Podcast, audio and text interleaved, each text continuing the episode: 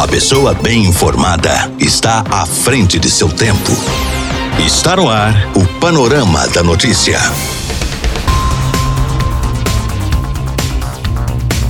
Olá para você, boa tarde. Hoje, quinta-feira, 29 de abril de 2021, está no ar mais um Panorama da Notícia, atualizando o que é informação em Rio Paranaíba e em toda a região para você. Eu sou Gilberto Martins e a partir de agora eu te passo companhia aqui na sua Paranaíba. Fique ligado e muito bem informado.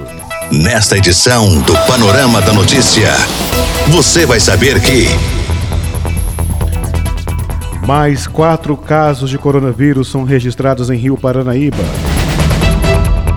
Sítio arqueológico é encontrado na zona rural de Presidente Olegário. E ainda, policial penal morre eletrocutado ao encostar em fio de cerca elétrica da própria casa em Patos de Minas. Isso e muito mais, a partir de agora no seu Panorama da Notícia. A sua voz está no ar em 99,5. Rádio Paranaíba. Rádio Paranaíba. Rio Paranaíba é notícia.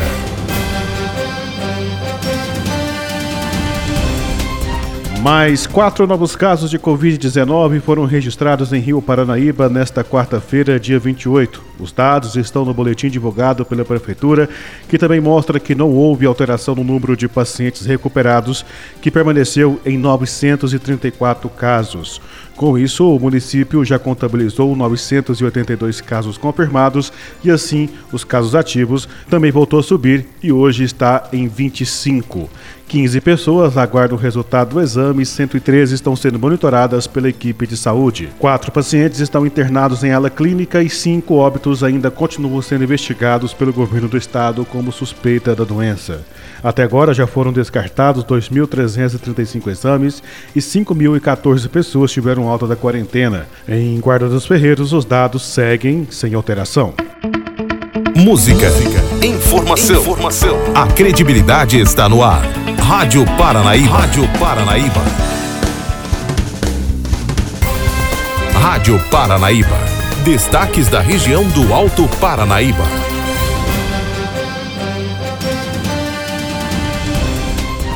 Uma descoberta histórica na região do Alto Paranaíba tem despertado o interesse de agentes culturais patenses. Um sítio arqueológico foi encontrado na zona rural de Presidente Olegário e possui diversas pinturas rupestres praticamente intocadas pela civilização. O cineasta e gestor cultural Elvésio Furtado Júnior foi contatado por um dos descobridores e, após a constatação de que o sítio ainda não havia sido mapeado, os dois iniciaram esforços para realizar a expedição até o local. É uma grande descoberta para o município de Presidente Olegário e, apesar de o local exato ainda não ter sido divulgado, é um ganho enorme para a cidade em questões culturais. A equipe que encontrou o sítio arqueológico já entrou em contato com a Secretaria Municipal de Educação, Cultura, Turismo e Deportos, informando sobre o tal descobrimento e posteriormente será repassado mais informações acerca desta exploração. A gruta onde estão as pinturas fica dentro da propriedade de um amigo, num lugar bem protegido pela natureza. Por isso está tudo tão preservado. Existem muitas pinturas nas paredes, mas parte delas já estão soterradas. É um lugar mágico de uma beleza que já não existe em lugar nenhum, exceto ali. Deve ter mais coisas do entorno. Vamos precisar fazer um esforço para registrar, preservar e conservar, disse Alan Douglas Mendes, programador e um dos descobridores. Acreditamos que o time ideal para essa aventura será composto por quatro pessoas.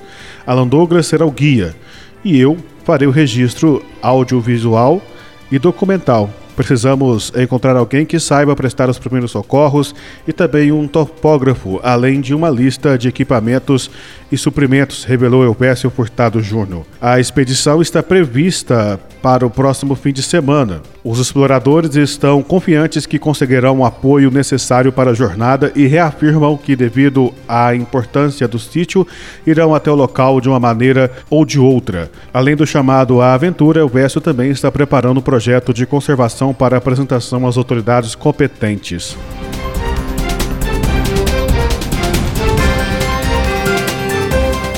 policial penal Márcio Gonçalves, de 54 anos, morreu eletrocutado após receber uma descarga elétrica na própria casa, na chácara Chancrilá, que fica no condomínio Estância das Águas, em Patos de Minas. No momento em que a guarnição policial chegou ao local, a equipe do SAMU já tinha constatado o óbito do policial. O filho dele entrou em contato com a PM e disse que estava fora de casa e que recebeu a ligação da mãe, que estava desesperada, falando que encontrou seu pai desacordado, caído no corredor externo da casa. O filho disse ainda que a família possui vários cachorros e que seu pai fez uma pequena cerca elétrica para separar os animais, sendo que, pelo cenário, o pai foi transportar a referida cerca e acabou encostando e recebendo a descarga elétrica. Em estado de choque, a esposa conseguiu falar apenas que a professora que se encontrava no interior da casa ministrando aulas online e que pensou que o marido tinha saído de casa, sendo que no final das aulas, ao sair na parte externa, encontrou o marido caído no corredor. O perito da Polícia Civil esteve no local e realizou os trabalhos para apurar a verdadeira causa da morte. Depois, o corpo foi encaminhado ao IML de Patos de Minas. Outro detalhe é que o policial penal trabalhava em Presidente Olegário, estava de férias prêmio e que ia se aposentar daqui a três meses. Notícias com a credibilidade do jornalismo Paranaíba. 99,5 FM. Rádio Paranaíba. Minas Gerais é destaque na Rádio Paranaíba.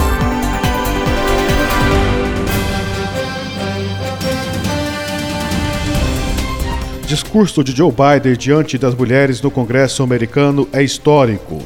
Apesar de ser uma tradição presidencial, esse primeiro pronunciamento de Biden sobre o estado da nação teve alguns elementos inéditos, com a presença de duas mulheres posicionadas logo atrás do presidente durante o pronunciamento, com Kamala Harris e Nancy Pelosi ocupando, respectivamente, as posições de vice-presidente e líder da Câmara de Representantes. Além, é claro, de faltar o tradicional ambiente de comemoração e casa lotada, pois a Câmara, que já chegou a receber mais de 1.500 pessoas para esses eventos, dessa vez limitou a apenas 200 pessoas a fim de manter o distanciamento social. Temporal provoca deslizamento de terra no Rio de Janeiro.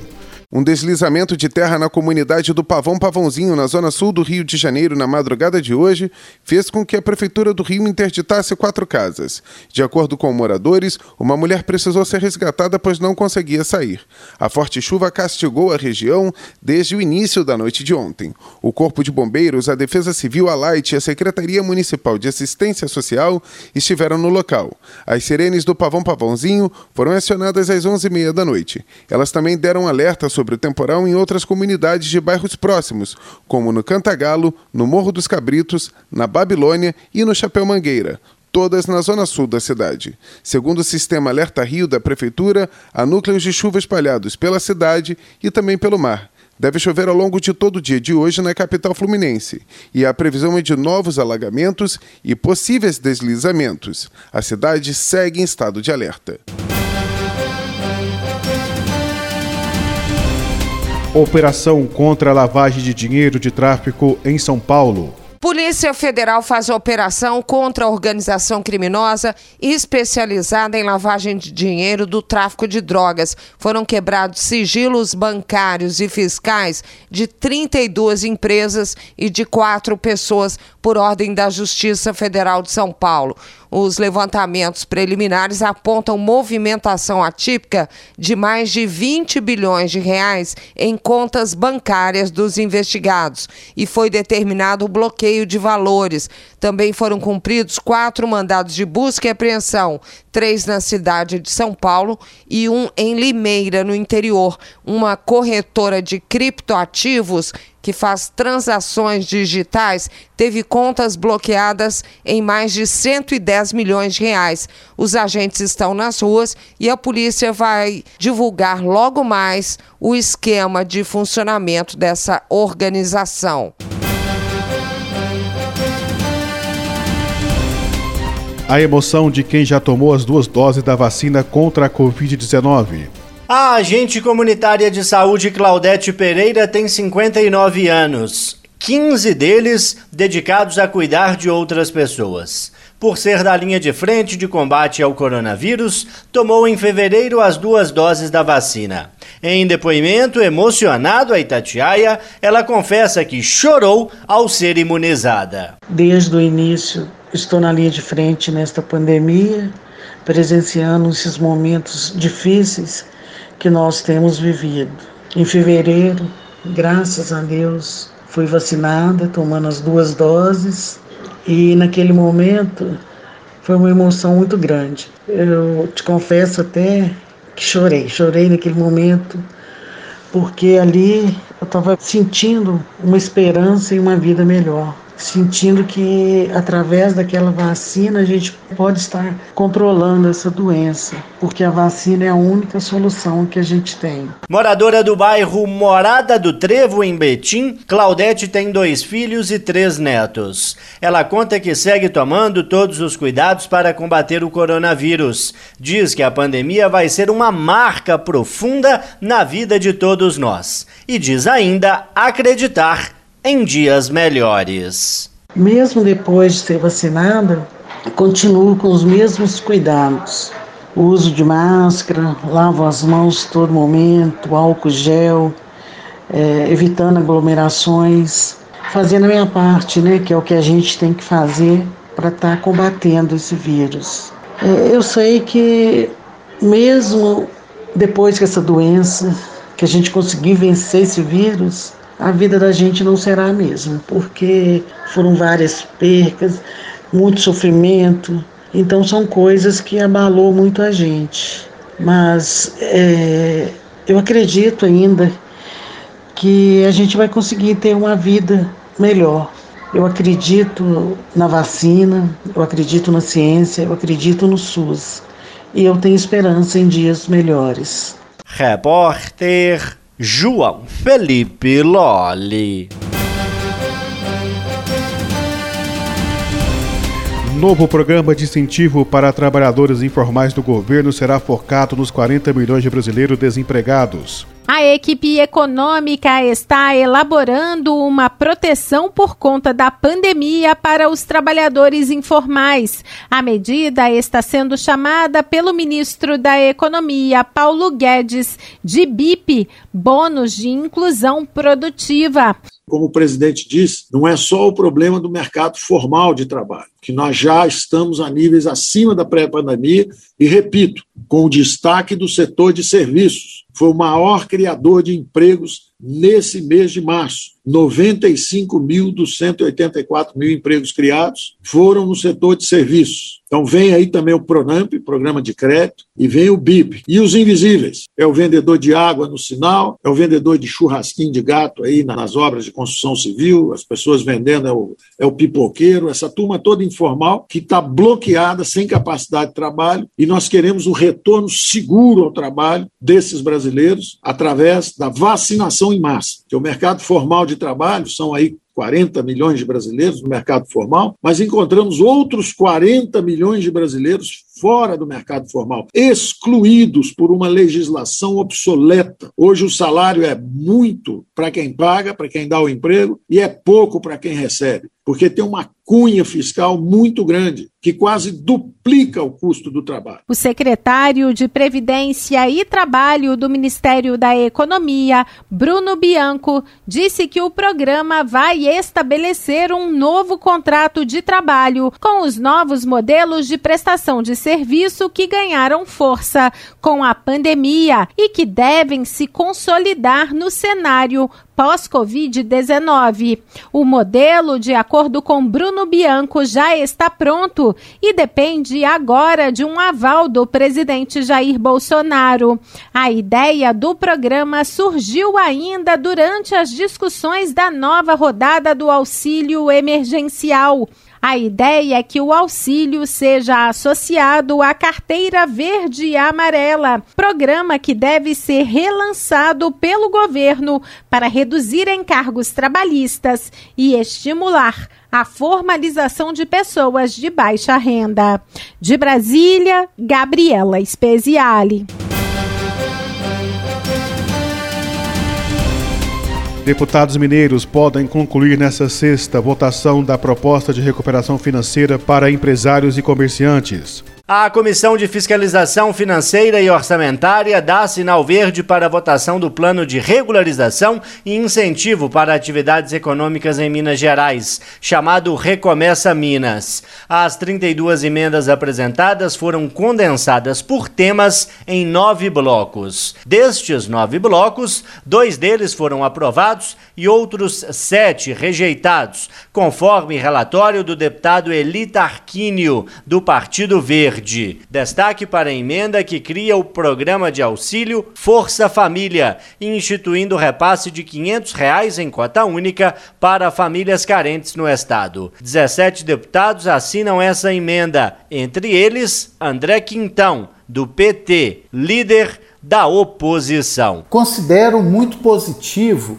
essa proposta de benefício financeiro em parcela única de 500 reais nesse momento da pandemia. Ele pode auxiliar famílias em extrema pobreza, mais de um milhão de famílias em Minas Gerais, para o pagamento de contas, de despesas urgentes ou que foram acumuladas nesse período e para o próprio reforço e segurança alimentar. Tem muita gente passando fome. Acredito que o governo de Minas vai acolher a proposta, até porque vai haver uma receita extraordinária com o Recomeça Minas através da quitação de débitos por várias empresas. Após tramitação no Colegiado de Fiscalização Financeira e Orçamentária, a proposta deve ser votada em segundo turno no plenário na sexta-feira. Conforme o presidente da casa, Agostinho Patrus, do PV, que é autor do projeto Recomeça Minas, a proposta pode injetar 7 bilhões de reais na economia mineira. São dois pilares principais. Um é regularizar as dívidas dos empresários, das empresas para com o governo do Estado. Isso já foi feito diversas vezes no governo anterior, é, em outros governos no passado. A estimativa de regularização desses recursos é de que haja este ano 2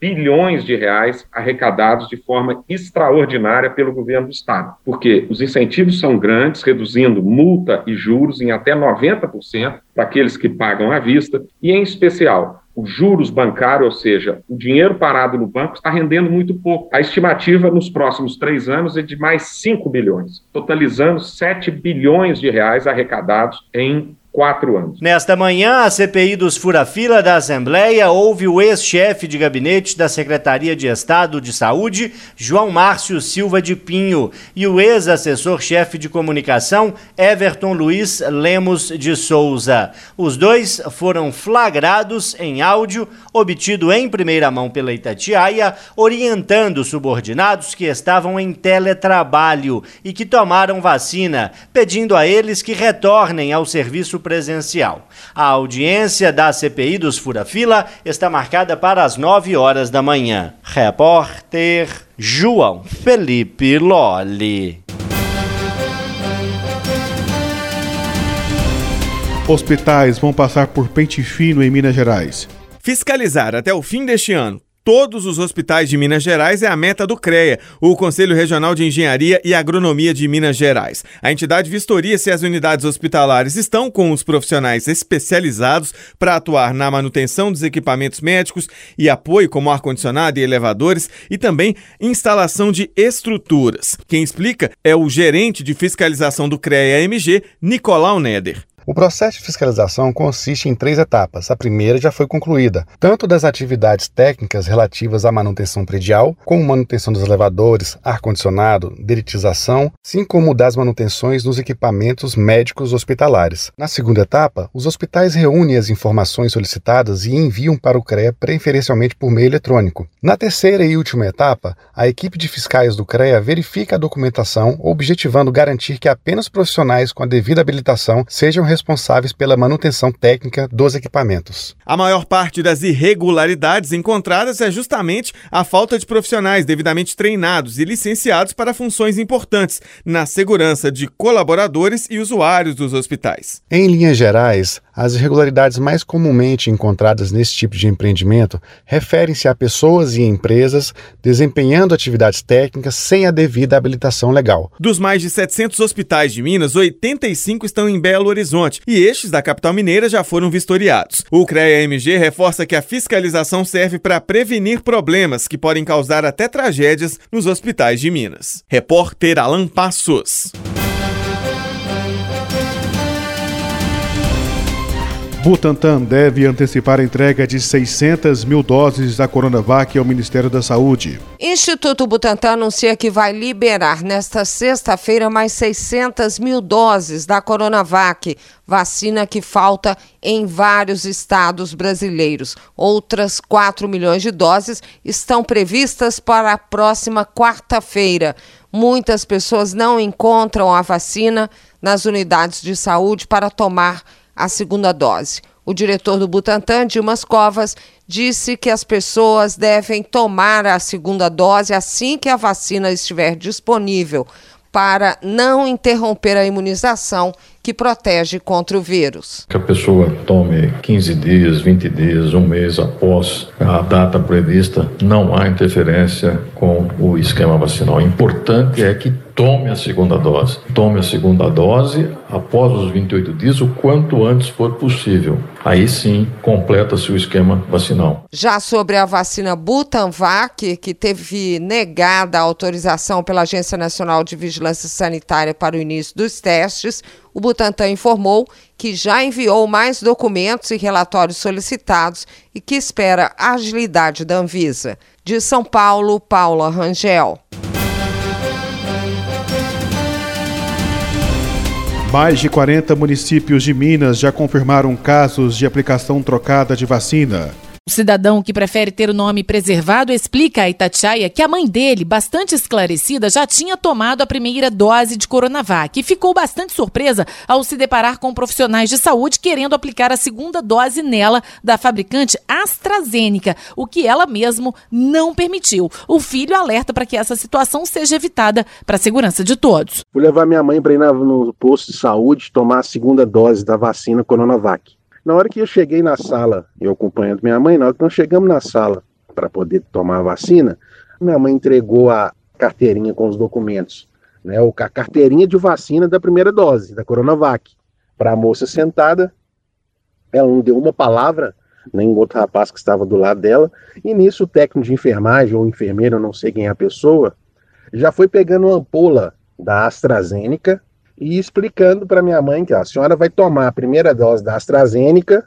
Aí minha mãe, como é muito lúcida, ela falou assim: não, moço, eu tomei a Coronavac, eu vou tomar a segunda dose. Aí eu falei assim: ah, mas vocês não, não comunicam, vocês não conversam entre vocês? Que no papel lá tá falando que é a vacina Coronavac. A minha indignação maior é porque eu e minha mãe, né? Minha mãe estava acompanhada, minha mãe é bem lúcida. Aí você imagina o que acontece com outras pessoas que não têm essa lucidez, que é um problema muito sério. Preocupada sobre a eficácia da proteção ao tomar doses de vacinas diferentes, a reportagem da Itatiaia acaba de procurar a professora do Departamento de Biologia da UFMG, Jordana Coelho dos Reis, que afirma, por enquanto, não há estudos que comprovem eficácia de vacinas distintas. Por isso, a importância de se conferir e tomar sempre o mesmo imunizante. Tomou a primeira dose de Coronavac, a segunda dose é também de Coronavac. Agora, se você tomou a primeira dose de AstraZeneca, a segunda dose tem que ser AstraZeneca.